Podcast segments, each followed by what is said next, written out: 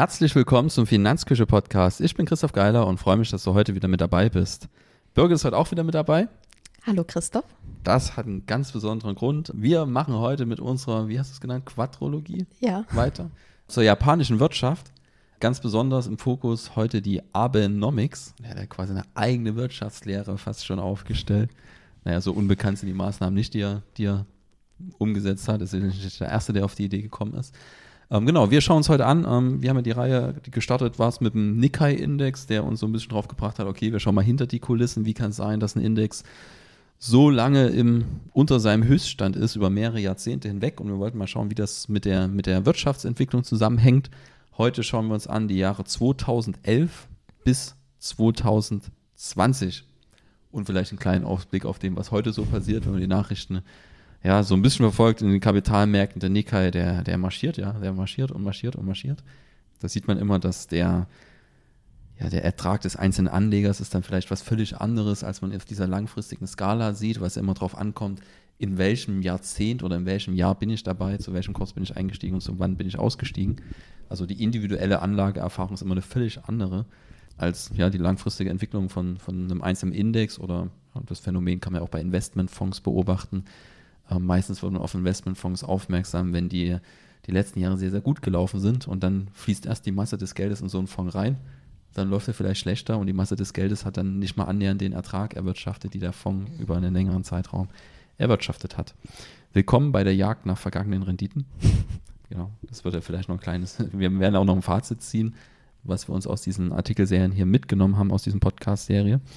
Das vielleicht, ja, der, der wichtigste Punkt da, ne, wirklich zu schauen, okay, was nehmen wir uns aus dieser, dieser Beitragsreihe mit zur japanischen Wirtschaft. Das war auch die Idee dahinter, mal zu schauen, wie sind die Zusammenhänge, was kann man sich als Anleger dort mitnehmen. Hatten ja auch schon nach jedem, nach jeder einzelnen Episode so eine kleine, kleine Einschätzung mit, mitgebracht. Heute da vielleicht noch ein bisschen mehr Raum dafür. Genau, vielleicht startest du einfach, dass du uns nochmal kurz die Highlights der letzten Jahrzehnte mit auf den Weg gibst. Ähm, was ist denn so passiert in den Jahrzehnten davor? Vielleicht so in ein, zwei, drei Minuten, falls das geht. Wer da tiefer reinschauen will, gerne der Verweis. Wir verlinken natürlich in den Shownotes alle Episoden zu dieser Quadrologie. Genau, ja, also wie gesagt, die, in den Artikeln ist das natürlich alles viel tiefgründiger beschrieben, aber wir haben angefangen mit der Aktien- und Immobilienblase 89, 90, die dann ja geplatzt ist, als die Zinsen erhöht wurden. Und ähm, darauf folgte dann ein Jahrzehnt von ja, schwachem Wirtschaftswachstum, ständigen Deflationsphasen, geringen Konsumquoten. Und das setzte sich dann in den 2000er Jahren fort. Da hatte ja eigentlich fast die ganze Welt mit einigen Wirtschaftskrisen zu kämpfen, der Dotcom-Blase und ähm, der Weltfinanzkrise 2008. Und Japan war davon auch nicht ausgenommen. Es lief ein bisschen anders in Japan, aber im Grunde ja, ist der Nikkei dann auch abgestürzt, hat sich zwischendurch wieder erholt und ist dann wieder abgestürzt. Und ja, hat sich dann eigentlich ab der Finanzkrise so ein bisschen gar nicht so richtig erholt. Und da steigen wir jetzt in dem neuen Jahrzehnt, den 2010er Jahren ein. Und also das Hoch in den, also in den 90er, also 1990 rum, war bei 38.957,44 Punkten. Da waren wir fast bei 40.000 und im absoluten Tief ging es dann runter bis 6.994 Punkten, 0,90. Also das nenne ich mal einen ordentlichen Absturz. Genau. Und das war auch das, was uns auf das ganze Thema so ein Stück weit gebracht hatte. Und heute steigen wir jetzt in dem Jahr 2010 ein. Genau, oder 2011 als es ja dann erstmal gleich die nächste Katastrophe in Japan gab. Ja, da erinnern wir uns sicherlich alle noch dran. Ähm, hat ja auch in Deutschland ein paar Wirtschaftsveränderungen mit sich gebracht, ja. die jetzt Robert Habeck, der dafür viel Prügel einstecken musste, ähm, dann ja final den, den, den Stecker ziehen musste. Was 2011 passiert? 2011 gab es ein Seebeben vor der Pazifikküste Japans und ähm, hat einen Tsunami ausgelöst, der dann ja extrem große Flächen des Landes überschwemmt hat. In der Folge gab es ja über 22.000 Tote. Mehrere hunderttausend Menschen waren direkt betroffen von den ganzen Zerstörungen. Und ja, wirtschaftlich ging es dann natürlich auch erstmal nach unten. Das ist eigentlich fast alle Unternehmen, die auch im Nikkei gelistet sind, hatten irgendwelche Schäden zu melden. Ja, viele Unternehmen, auch kleine Unternehmen waren betroffen und genau, da musste dann Japan auch erstmal wieder rauskommen. Hatten dann natürlich das Problem mit dem ähm, Atomkraftwerk in Fukushima. Das war, glaube ich, auch, ja, das, was Deutschland auch sehr geprägt hat, dass dort eben ähm, die Kernschmelze passiert ist und ja, dieses, ähm, ja, dort halt die Katastrophe und das Werk wurde dann abgeschalten. Und seitdem hat Japan dann auch vermehrt Öl von ja, außerhalb importiert und wollte dann eben, der Plan war dann eben auch von der Atomkraft wegzukommen, um in Zukunft solche Katastrophen zu vermeiden. Und genau, das hat dann natürlich auch dazu geführt, dass die Energiepreise in Japan gestiegen sind, was sich dann auch nicht so gut auf die Wirtschaft ausgewirkt hat. Deswegen ähm, kann man auch gut am Nikkei sehen, dass der ja auch durch die Jahre 2011, 2012 immer noch auf dem niedrigen Niveau eigentlich weitergegangen ist. Ja, Energiepreis ist ein ganz wichtiges Thema für die Wirtschaft, ähm, gerade für die energieintensiven Bereiche. Ähm, die Diskussion haben wir auch gerade in Deutschland wieder, wo sich quasi gerade ja, drüber, drüber aus, ich nenne es mal ausgetauscht wird, ähm, ob es zum Beispiel einen Industriestrompreis braucht, der, der günstiger ist als der normale Strompreis.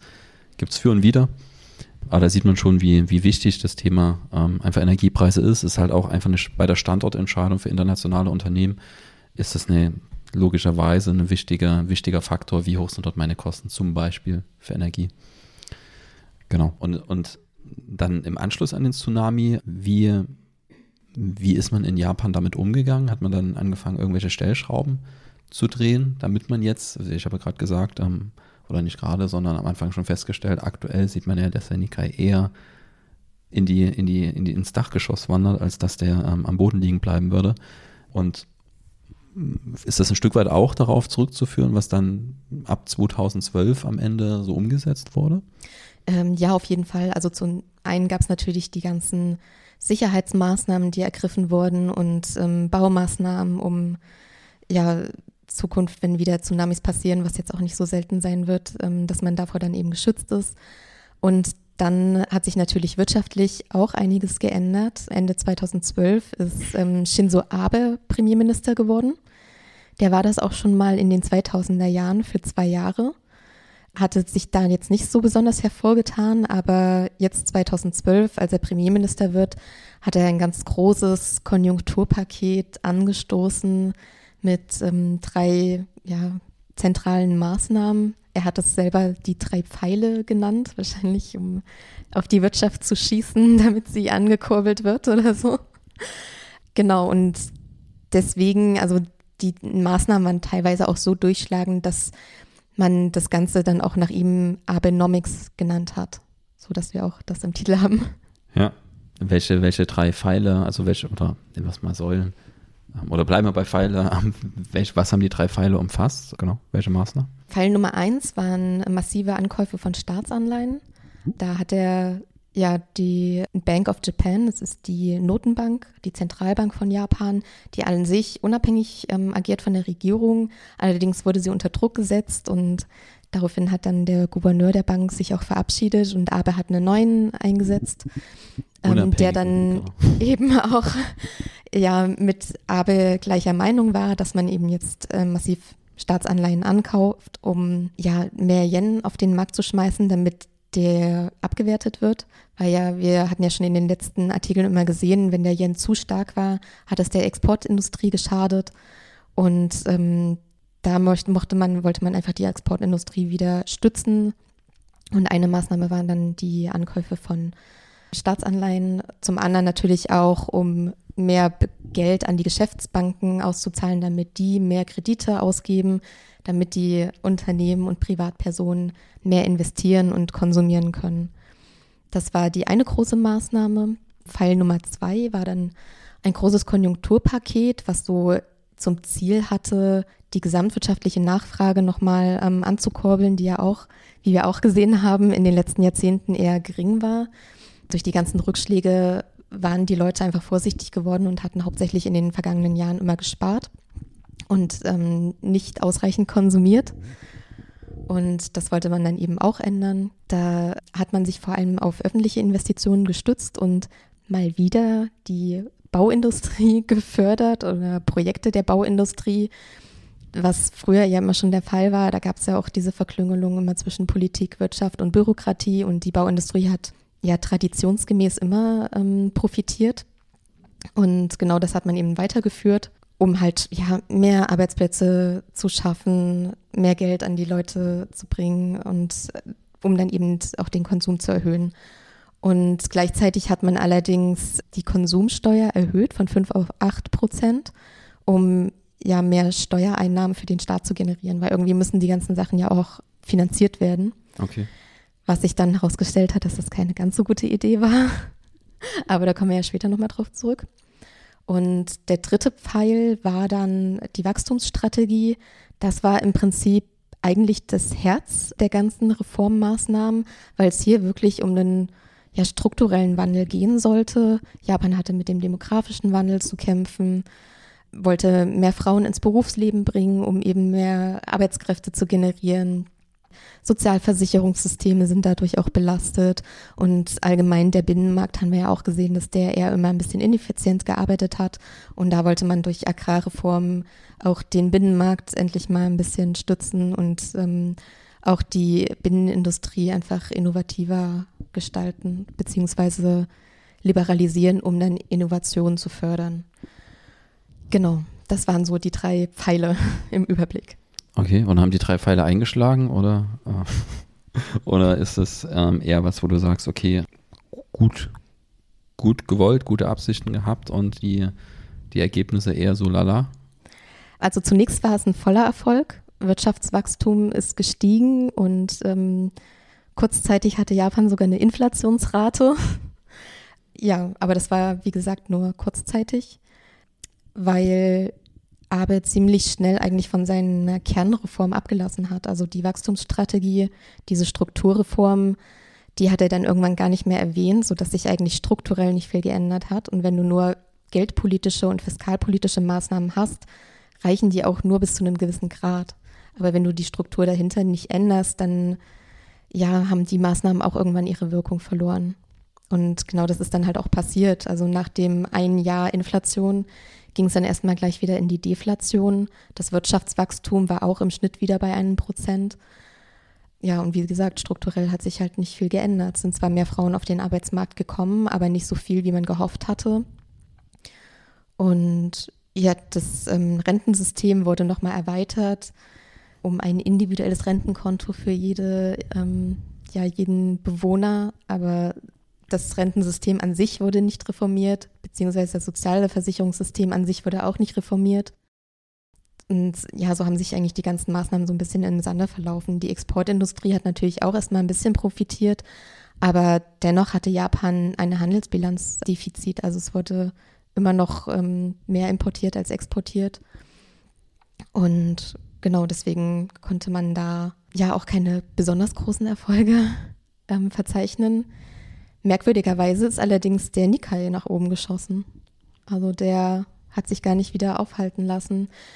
Wahrscheinlich, weil die Erwartungen am Anfang auch sehr groß waren, dass man dachte, oh, jetzt ändert sich endlich was. Ähm, jetzt, ja, könnte es wieder, könnte es wieder ordentlich nachhaltiges Wirtschaftswachstum geben. Und dann hat man natürlich ja in den Aktienmarkt investiert. Zum anderen ähm, sind auch seit dem Tsunami vermehrt ausländische Investoren in den Markt eingetreten, die dann natürlich auch weiter die Preise nach oben getrieben haben. Genau, das war so, waren ja. so die Auswirkungen. Kann auch einfach sein, dass die Erwartungen vorher so niedrig waren, genau. dass die Preisabschläge so hoch waren, dass die Realität trotzdem besser war. Genau, das wäre ja meine Interpretationsweise. Also das ist ja das Spannende, ne, dass du, ja, gerade wenn, wenn du dich mit Aktien beschäftigst, das lausigste Unternehmen kann eine gute Aktie sein. Wenn der Preis niedrig genug ist, dann kannst du mit dem schlechtesten Unternehmen der Welt Geld verdienen. So einfach ist das. Genau.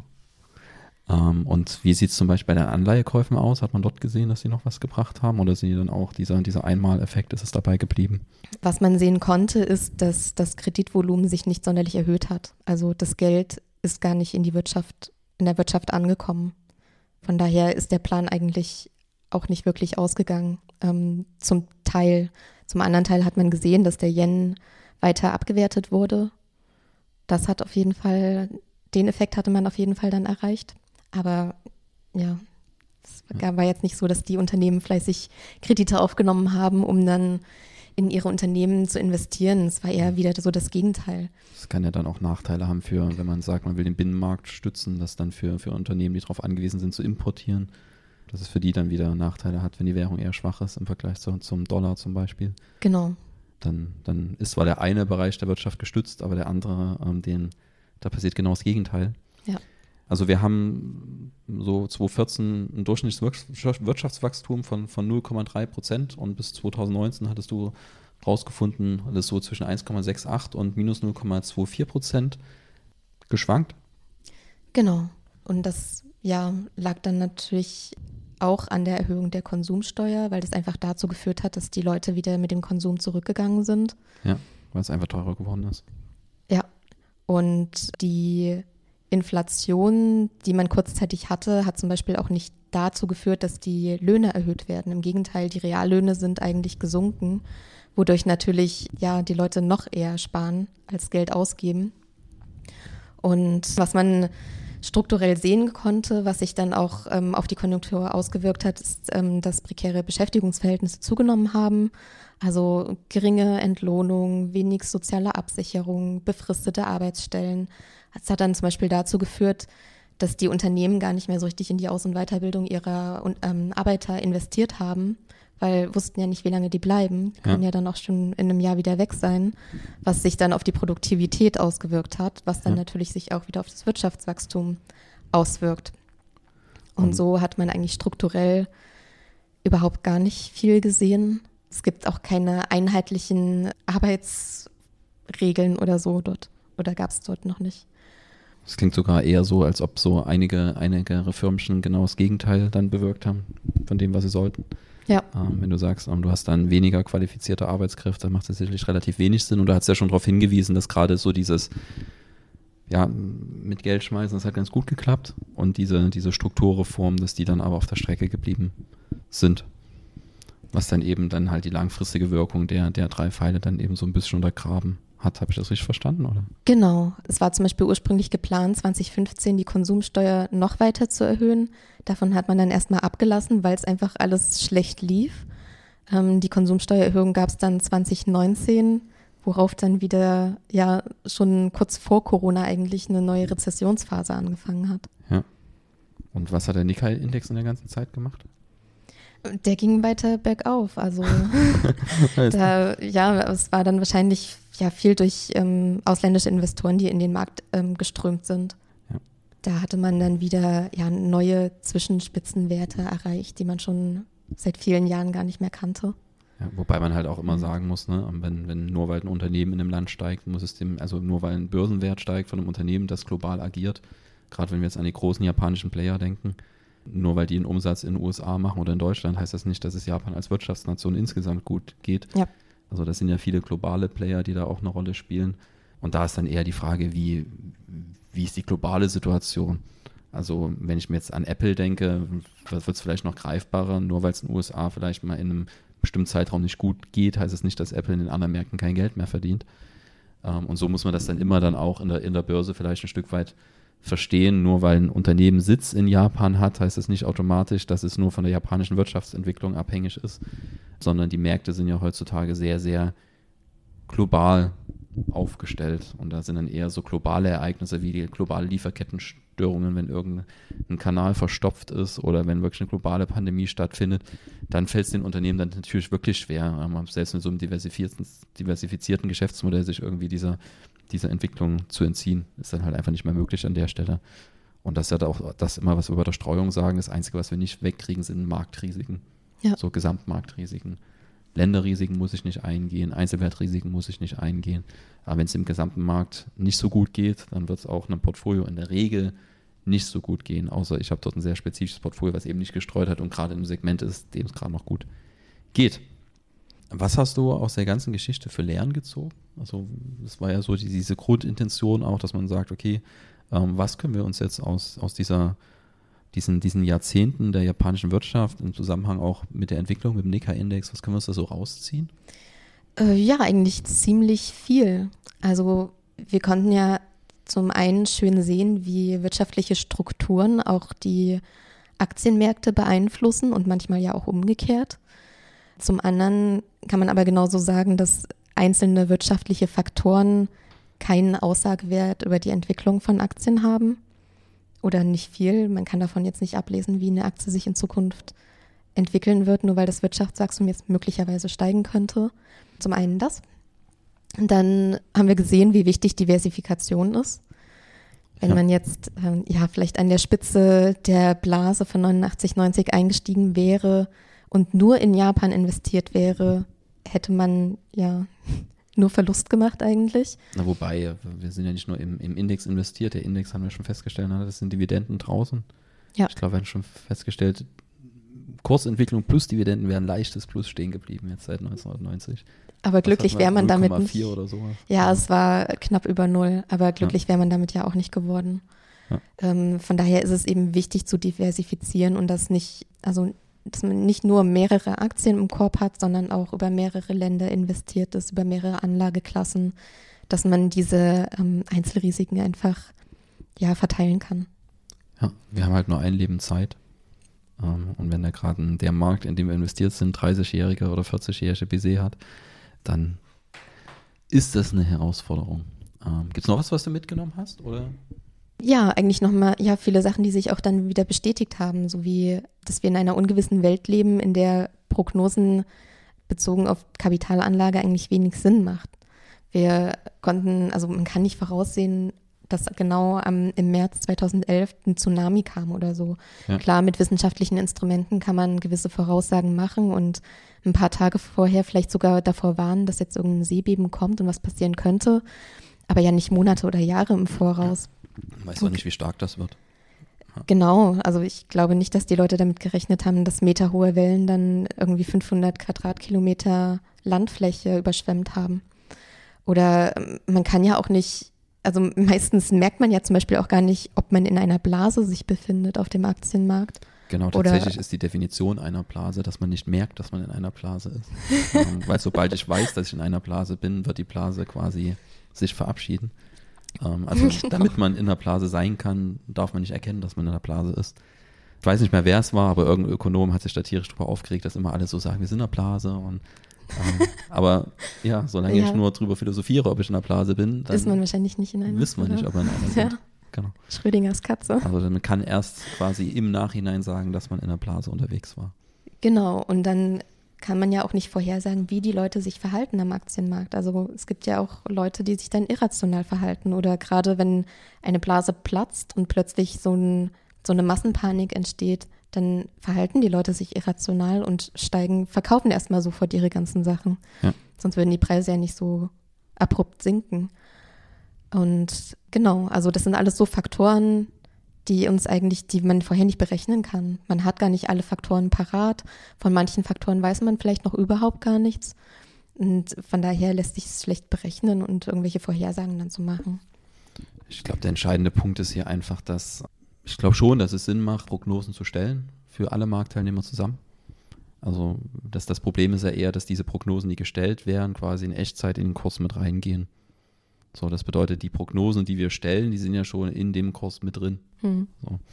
Das heißt ja nicht, dass Prognosen keinen Sinn machen. Das Problem ist nur, dass die Prognosen schon längst gestellt wurden und im Preis mit drin sind. Das heißt, es bringt jetzt erfahrungsgemäß relativ wenig, wenn der individuelle Anleger dann hingeht und sagt, okay, ich starte jetzt noch einen Versuch und stelle eine bessere Prognose als der Gesamtmarkt, der den Preis schon hergestellt hat. Das ist so der Kern des Ganzen und das ist dann sicherlich auch der Punkt, wo man, wo man dann vielleicht als Außenstehender nicht mehr nachvollziehen kann, wie sich ein Wertpapierkurs entwickelt. Also ich nehme immer gerne das Beispiel irgendein Unternehmen, wenn wir jetzt Tesla nehmen, die haben ein neues Rekordquartal und die Aktie bricht, bricht um 30 Prozent ein wie willst du das jemandem erklären? Aber der Grund ist ganz einfach, weil die Prognosen waren, dass das Rekordquartal einen noch größeren Rekord aufstellt. Und wenn ich halt mit 50 Prozent Wachstum geplant habe und nur 30 Prozent hatte, dann ist das eine, kann das katastrophale Auswirkungen auf den Wertpapierkurs haben.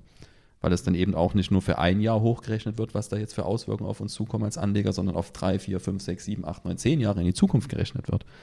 Ähm, und wenn ich dann zehn Jahre lang mit 20 Prozent Wachstum pro Jahr weniger rechne, dann kann ich mir vorstellen, was das für einen Einfluss auf den Aktienpreis hat. Ähm, und das ist dann der Punkt, wo man dann wirklich sagt, okay, jetzt muss man erstmal kurz innehalten und sich wirklich verdeutlichen, dass das ja nicht nur den, Ist-Status widerspiegelt, sondern so ein Wertpapierpreis, sondern auch die Erwartungen aller Marktteilnehmer da drin sind. Und Wertpapierpreis entwickelt sich am Ende dann in dem Moment nach oben oder nach unten, wenn die Realität dann von diesen Erwartungen abweicht. Ja. Genau, also das ist da, glaube ich, der Punkt, warum man jetzt nicht unbedingt sagen kann, die Wirtschaft liegt gerade am Boden und der Aktienpreis geht nach, also geht trotzdem nach oben. Wie, wie, wie kann man sich das jetzt erklären? Und die Erklärung ist ganz einfach, dass die Erwartungen eben anders waren, als die Realität dann tatsächlich gelaufen ist. Und wenn die Erwartungen zum Beispiel noch schlechter waren, dann kann der Aktienkurs auch nach oben gehen. Ja. Ja, kommen wir zum Resümee. Ja, also so rückblickend auf die ganzen Artikel, ja, kann man schon eigentlich einige Besonderheiten bei Japan erkennen, vor allen Dingen strukturell, was wir in den vergangenen Artikeln hatten mit den informellen Unternehmensverbünden, mit diesen Verklüngelungen aus Politik, Bürokratie und ähm, Wirtschaft, die alle ja dazu geführt haben, ja, dass das Wirtschaftswachstum beispielsweise eher gering ausfiel, weil die Produktivität nicht zugenommen hat. Japan hatte lange mit Deflation zu kämpfen, mit niedrigen Konsumquoten. Hohe Staatsverschuldung es ja immer noch. Demografischer Wandel ist immer noch ein aktuelles Thema. Also viel hat sich jetzt auch in der letzten Zeit nicht geändert, außer dass Japan jetzt endlich eine Inflationsphase hat. Ja. Und ich glaube, sich da auch so ein bisschen drüber freut. Zumindest ähm, scheinen die Unternehmen jetzt endlich auch mal mit den ähm, Gehältern nach oben zu gehen. Und ja, also es werden immer noch permanent Reformen eingeführt, um auch diese Strukturen ein bisschen aufzubrechen. Es werden, wurden verstärkt in den letzten Jahren Reformen zur Unternehmensführung eingeführt, um die Unternehmen auch innovativer zu machen. Und ich glaube, das hat jetzt auch alles ein bisschen dazu geführt, dass die Erwartungen wieder positiv sind in die Entwicklung des Index und der sich jetzt ja stark nach oben bewegt. Und genau, allerdings können wir eben auch nicht sagen, ob diese Entwicklung wirklich nachhaltig ist, ob wirklich die Kernprobleme so angegangen werden, dass das Wirtschaftswachstum dann auch irgendwann nachhaltig wird. Wie gesagt, ähm, da jetzt irgendwelches Rätselraten für die Zukunft zu veranstalten, macht wahrscheinlich jetzt auch nicht so viel Sinn. Ja, wir tun dann einfach wieder schlau in zehn Jahren und blicken aufs genau. nächste Jahrzehnt zurück. das können wir dann genauso ja. gut wie die Börsenexperten der ARD in die, in die, in die in die Vergangenheit schauen, das können wir ziemlich gut. Ja, in ein paar Jahren sitzen wir dann ja. wieder hier und ziehen äh, ein erneutes Fazit. Dann gibt es dann den fünften Teil zu der Serie. Ja. Ähm, also das ist vielleicht das, was wir uns zum Schluss noch mitnehmen können, dass man immer sehr, sehr vorsichtig sein sollte, wenn man über die Geschichte urteilt ähm, weil rückblickend ähm, lässt sich immer alles schön leicht erklären. Eben, äh, das, was wir jetzt alles erklären können, konnten ja damals auch nicht im Vorhinein erklären. Ja. Das ist ja erst ähm, durch die Forschung entstanden, durch Experten, die Daten ausgewertet haben. Also wir fassen ja auch nur das zusammen, was immer erst im Nachhinein ja, erforscht wurde. Ja. Aber das ist das Schöne, wenn man aus Geschichte lernen kann. Hoffentlich. Ja, genau. Ähm, dann vielen Dank für den Einblick in die japanische Wirtschaft der letzten Jahrzehnte. Sehr gerne. Wir sind am Ende angekommen. Bis zum nächsten Mal. Tschüss. Ciao.